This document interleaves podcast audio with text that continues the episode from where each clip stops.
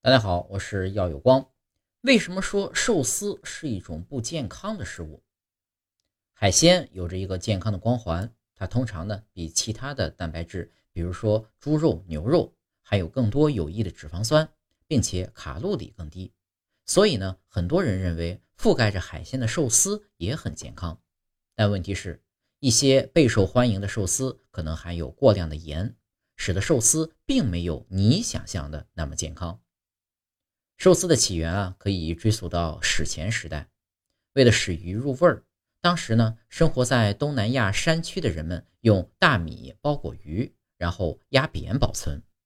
因为大米发酵会产生乳酸，由此呢来腌制鱼呢，使鱼产生咸味。但是呢，这些腌制的需要存放长达一年的时间才能完成，效率很低。而吃饭的时候呢，人们会扔掉米饭，只吃鱼。到了十五世纪，日本厨师意识到，如果压制大米和鱼的重量增加，可以将发酵时间减少到一个月。在十七世纪，人们发现，在米饭中添加醋可以进一步的减少加工时间，同时呢，还增加了味道，促使人们开始吃鱼和米饭配醋。最终，在十九世纪，寿司摊位开始在日本流行起来。寿司从保存鱼类的过程演变成了配调味品的快餐。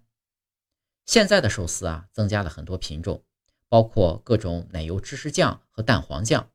上面的鱼类海鲜呢，也可以换成牛肉和五花肉。由金枪鱼、牛油果酱、蛋黄酱混合的鳄梨卷是比较受欢迎的寿司卷，但是这些寿司卷中含有多达九百一十毫克的钠。和十二克的糖，这是因为寿司的米饭中含有淀粉，这是糖分的主要来源之一。如果有的人喜欢配寿司酱油，那么请记住，一汤匙酱油含有九百二十毫克钠。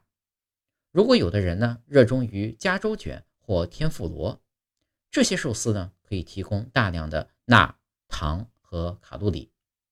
如果配上鱼子酱的话，那就更可怕了。鱼子酱可是含有一百五十毫克的钠。鳗鱼酱呢？八个带鳗鱼酱的寿司卷含有高达二十六克脂肪、五百六十多卡路里、四十六克糖和超过一千毫克的钠。如果添加了奶油或芝士酱、蛋黄酱或者是油炸蔬菜等成分，脂肪和热量的程度就更高了。而对于那些喜欢搭配毛豆或味增汤的人来说，你可能也需要慎重考虑一下，单独一份味增汤可以达到一千一百三十毫克钠，而一份毛豆含有超过八百毫克的钠。当然，并非所有的寿司都不健康，鱼肉本身是瘦肉蛋白或健康脂肪的良好来源，比如鲑鱼、金枪鱼。美国心脏协会建议每周吃两份含有欧米伽三脂肪酸的海鱼，因此刺身是比较健康的选择。